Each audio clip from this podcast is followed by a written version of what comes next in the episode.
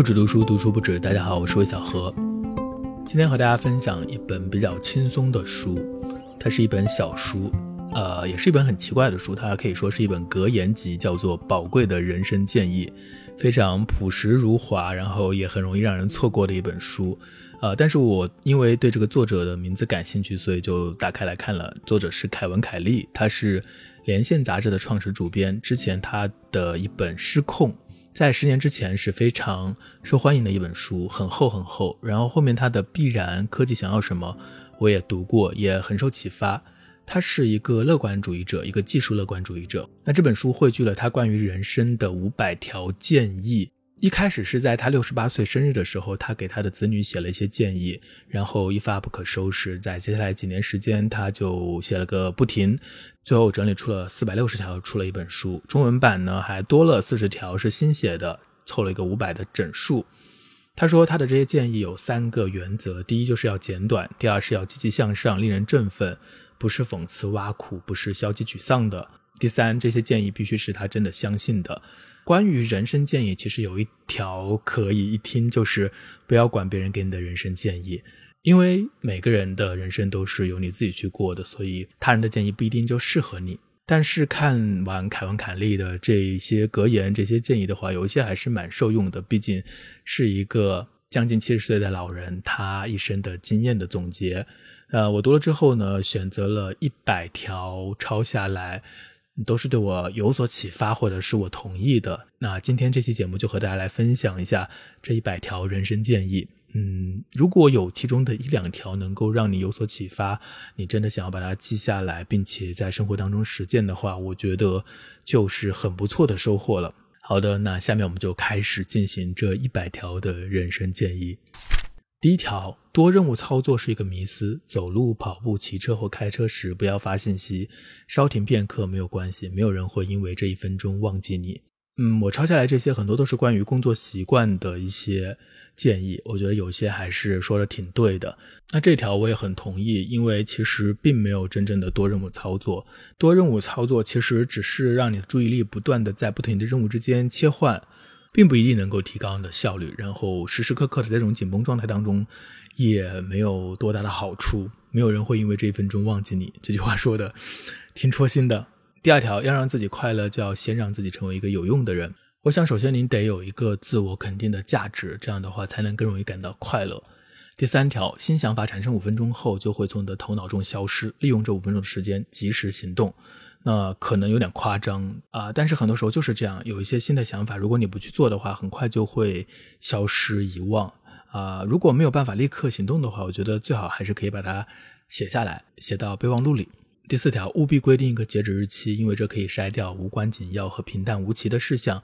截止日期有助于纠正你的完美主义倾向，迫使你找到不一样的解决方案。不一样是一件好事。第五条，不要害怕听上去愚蠢的问题，因为在百分之九十九的情况下，其他人都在想同一个问题，只是不好意思说出口。真的是这样吗？我不知道。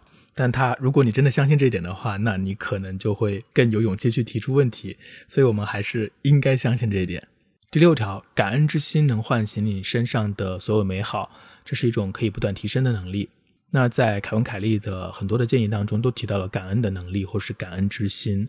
但是在现在的社会上，很流行的其实是优绩主义，是新自由主义，是只管自己，然后更加的去倾向于提倡竞争效率的一种社会氛围吧。所以，感恩这个词很久没有听到了，但我想它确实能够让你能够整个人变得更加的美好一点，或者是变得更加的完善一点。第七点，当你为自己的代办任务清单焦虑的时候，想想你已经完成了多少任务，就可以得到宽慰。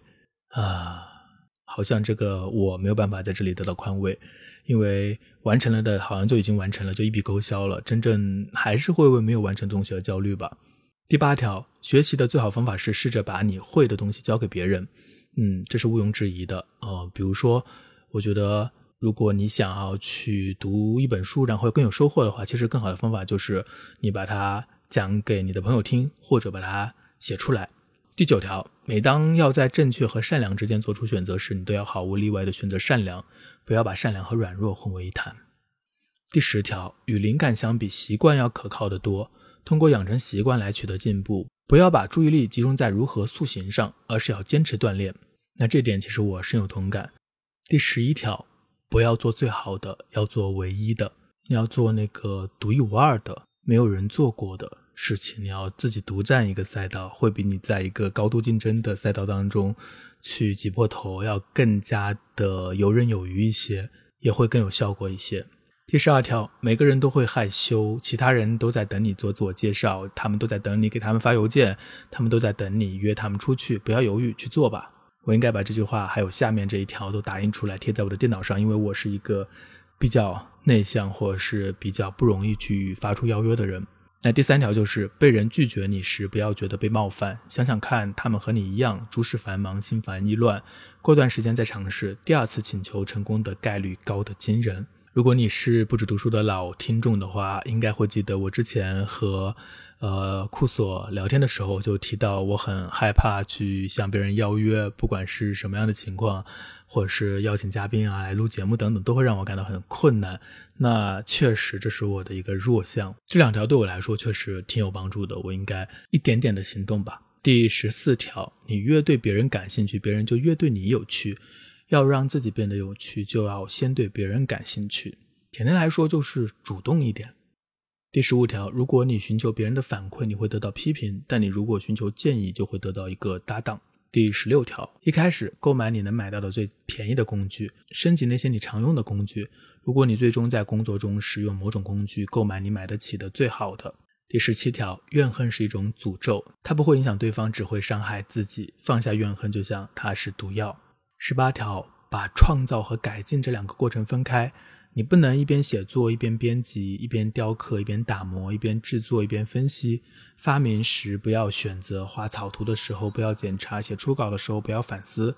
一开始，创造性思维必须是自由的，不受评判的干扰。嗯，这个写稿的时候我还蛮有同感的，就是在你写初稿的时候。不要总是在修改，你可以按照这个想法赶紧把它写完，写完之后再好好的雕琢、打磨、编辑。第十九条，保持在场，百分之九十九的成功只是在场而已。事实上，大多数的成功只是坚持。保持在场。二十条，不要着急，着急时你更容易被骗或者被操纵。嗯，他有很多建议都是关于保持沉着冷静，不要着急的。这和性格有关，然后也确实是需要。阅历，然后需要去实践，需要去调整的。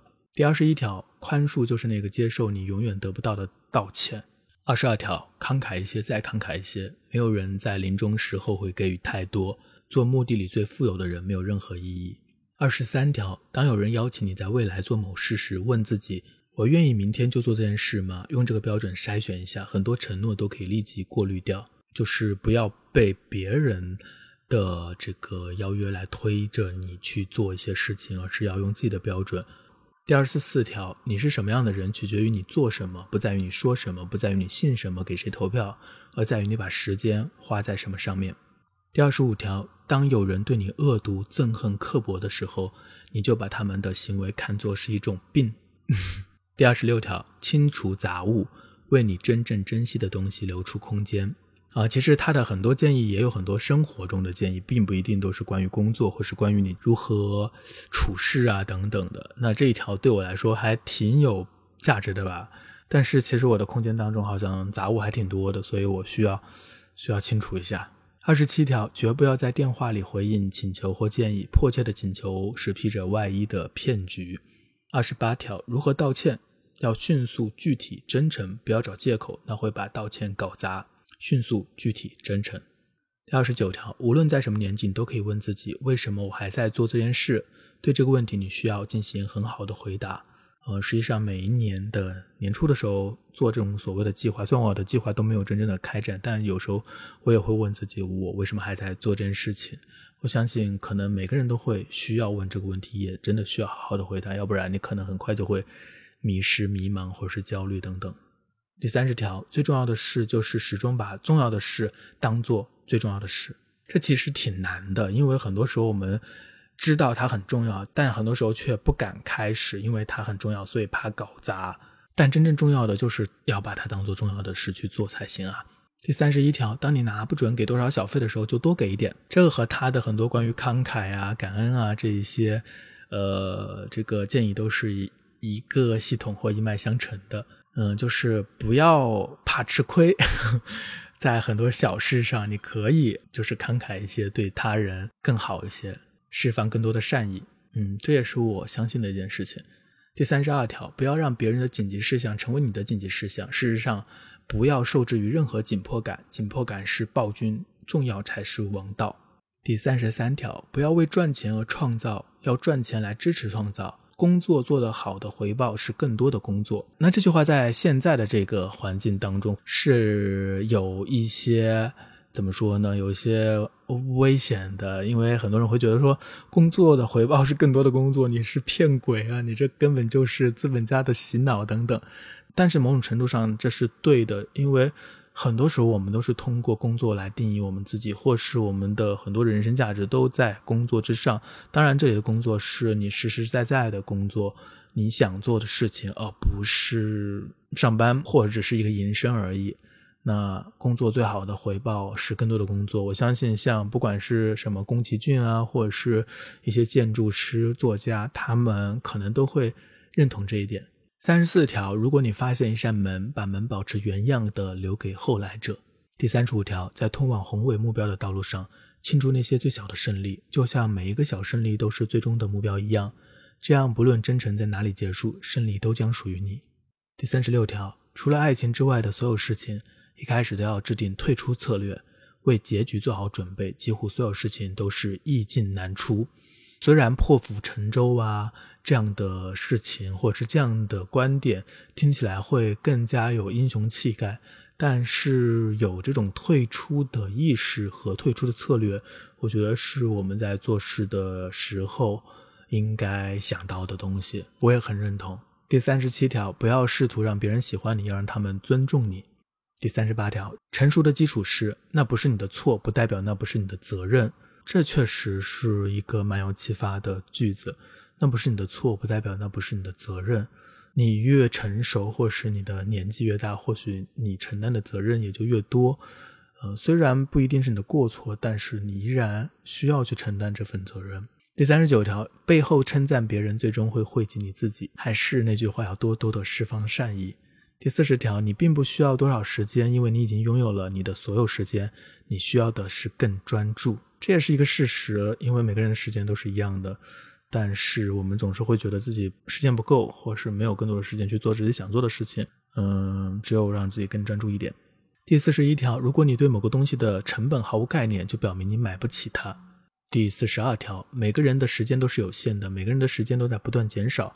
你能用钱获得的最高杠杆就是买别人的时间，在可能的情况下，要聘请员工外包工作。简而言之，就是要看重自己的时间，把自己的时间比较好的用起来。第四十三条，严以律己，宽以待人，反之则人人身处地狱。第四十四条，审视别人的弱点很容易，反思自己的弱点很难，但后者的回报要高得多。第四十五条，冷静会传染，保持冷静就是帮助他人。第四十六条，当别人告诉你什么地方出问题时，他们通常是对的；当他们告诉你如何解决问题时，他们通常是错的。第四十七条，你最近一次改变是在什么年纪，就是多少岁。第四十八条，不要管别人怎么看待你，因为他们根本没看你。这也是很多人会很在意别人看法的人的一个想法。就是害怕别人觉得自己是怎么样怎么样，但实际上很多时候他们根本就没有注意你。那我也很容易受到别人的影响啊，想到这句话会让自己更好过一点。第四十九条，每天写下一件你感恩的事，这是有史以来最便宜的疗愈法。第五十条，不要按掉闹钟，那只会让你养成睡过头的习惯。我可以补充一下，就是不要在醒来之后在床上玩手机。第五十一条，坏事可能快速发生，但几乎所有的好事都是慢慢展开的。第五十二条，一场演讲听众至多只能记住三个要点，这很实用啊。就是如果你有演讲的需要的话，可能你不需要把你的演讲塞得太满，而是要有突出的重点。第五十三条，要不同凡响就要读书。第五十四条，有限的游戏关乎输赢，无限的游戏则让游戏继续下去。去玩那些无限的游戏，因为无限的游戏能带来无限的回报。第五十五条，培养一种对平庸的厌恶感。第五十六条，在百分之九十九的情况下，正确的时机就是当下。第五十七条，总是快速的给予赞扬，承担责任。第五十八条，如果你停下来听音乐或街头表演时超过一分钟，你就应该给他们一美元。那这是一个细节，但是这一个细节给我还蛮大的触动和启发的，就是很多时候我自己都没有注意到这一点。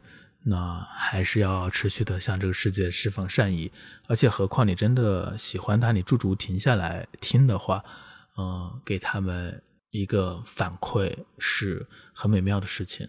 第五十九条，最好的老师就是做做事行动。第六十条，努力无论锻炼、陪伴还是工作，重要的不是数量，而是坚持。第六十一条，效率的重要性被大大高估，闲散的重要性被大大低估。任何工作要取得顶尖的业绩，定期安排的休假、休息、漫无目的的散步都是必要的前提。最好的职业伦理需要良好的休息伦理。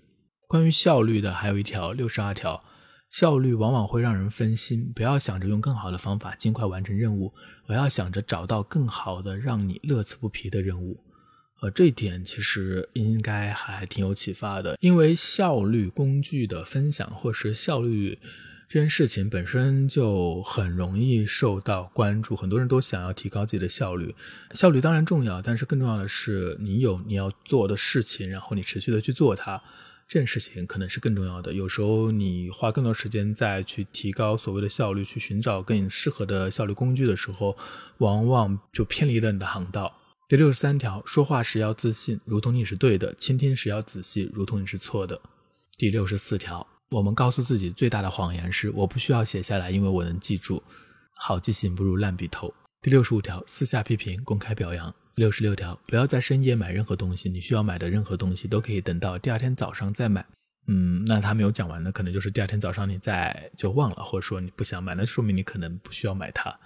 第六十七条，你需要三种能力：在事情成功之前不放弃的能力，放弃无效事物的能力，信任他人帮你区分这两者的能力。这确实挺难的，你需要能够甄别放弃无效的事物，在你需要坚持的地方，你又要能够不放弃。你要区分这两者。第六十八条，没有准时这回事，要么你迟到了，要么你早到了，这是你的选择。第六十九条，当你想放弃时，再做五个五分钟五页五步，然后再做五个。有时候你可以突破并继续前进，但即使在未能突破的情况下，你也多做了五个。告诉你自己，明天可以放弃，但今天不行。我感觉这样的建议可能十年之前会更有市场，但是现在的话，大家说还要再做五个，我现在什么都不想做，我只想躺平，反正再做五个也没有什么用。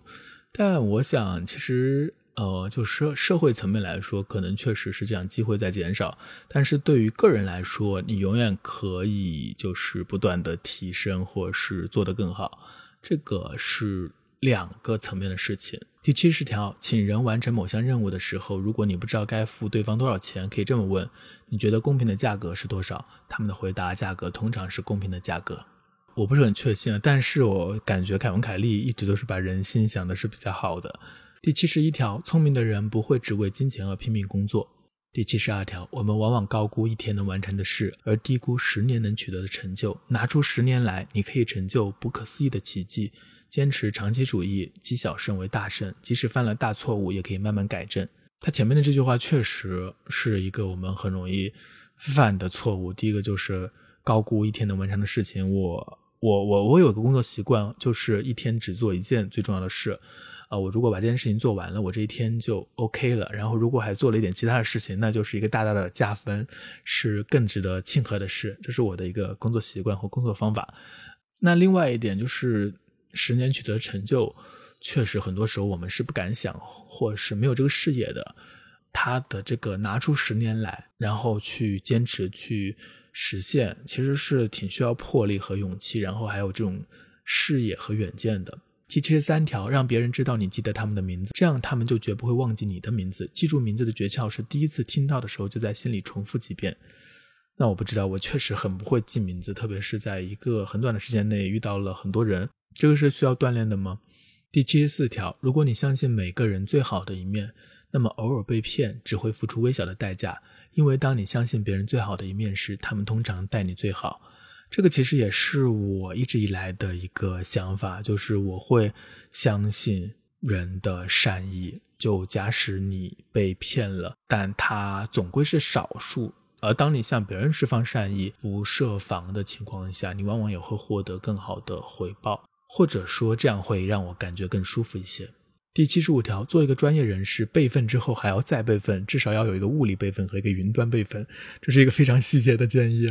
呃，我之前有一次就是常写作的那个软件，就差点差点里面东西没有了，后来恢复了，但是那一次确实让我觉得备份很重要，一定要备份。第七十六条，要多做对他人来说是工作，对你来说是玩一样的事。第七十七条，模仿他人是一个很好的起点，模仿自己是一个令人失望的终点啊，还是要走出舒适区啊。第七十八条，当你面对一项可以在两分钟之内完成的任务时，立马去做，这点我也深有同感。第七十九条，虽然逆境会让你学到很多，但是对你的人格的真正考验，不是你如何应对逆境，真正的考验是你如何对待权力。那这一点，我相信我们在疫情当中已经学到了很多。第八十条，专注你喜欢的东西，而不是一味贬损你讨厌的东西，你会变得更好，也会让别人变得更好。第八十一条，你很容易被自己的成功困住，对轻车熟路的任务说不，对可能失败的任务说是。和上面有一条很像，就是不要模仿自己。第八十二条，不快乐源自于想要别人拥有的东西，快乐源自想要自己已经拥有的东西。啊，这一点大家都知道，但做起来很难啊。第八十三条，创作一个准备扔掉的东西，写出一本好书的唯一方法就是先写一本糟糕的书。电影、歌曲、家具，任何东西都是如此，就是不要怕尝试，先去做，做完了之后再慢慢调整。第八十四条，衣服染上污渍时，在污渍未干时清除，成功概率更高；污渍干了之后，清除难度就更大了。当然，不只是污渍。很多错误可能都是这样。第八十五条，即使你是一个普通人，世界上也有一半的人才能不如你，善待他们，因为世界没有善待他们。第八十六条，给予你不会变穷，不给予你不可能变富。第八十七条，能用无能来解释的，不要归咎于恶意。有些人他并不是恶意，而是他没有那个能力。第八十八条，担忧毫无意义，可以肯定的是，你担心的事百分之九十九都不会发生。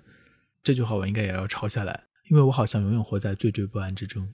第八十九条，没有完美，只有进步，完成胜过完美。呃，这是互联网公司常常说的一句话，也是对我来说蛮受用的一句话。如果你真的实践了这句话，肯定会大有帮助的。第九十条，对不感兴趣的东西保持高度的好奇，能获得丰厚的回报。很难吧？对不感兴趣的事情还保持高度的好奇，这有点违反人性了。或许正是因为这样，才能获得丰厚的回报吧。第九十一条，读你最喜欢的作家读过的书。第九十二条，相信三星级的产品评价，因为这些评价既讲了好的方面，讲了不好的方面，这是大多数产品的真实情况。第九十三条，人生三分之一的时间是躺在床上睡觉，几乎另外三分之一是在椅子上坐着。花钱买好床好椅子是物有所值的投资，确实。第九十四条，不要问你的孩子他们今天学到了什么，要问他们今天帮助了谁。第九十五条，幸福的最大杀手就是比较。如果非要比较，和昨天的自己比较，这是一个老生常谈的建议，和自己比较。但我发现我好像不太会和自己比较。第九十六条，二十多岁的大好年华可以做一些非同寻常、稀奇古怪、大胆冒险、不可理喻、疯狂愚蠢、无利可图，看起来和成功不沾边的事。在余生里，这些经历将会成为你的灵感缪斯。第九十七条，选择那些带来更多选项的选项。第九十八条，不管你多大，现在就是你的黄金岁月。第九十九条，艺术、文学和戏剧来源于重新审视日常生活。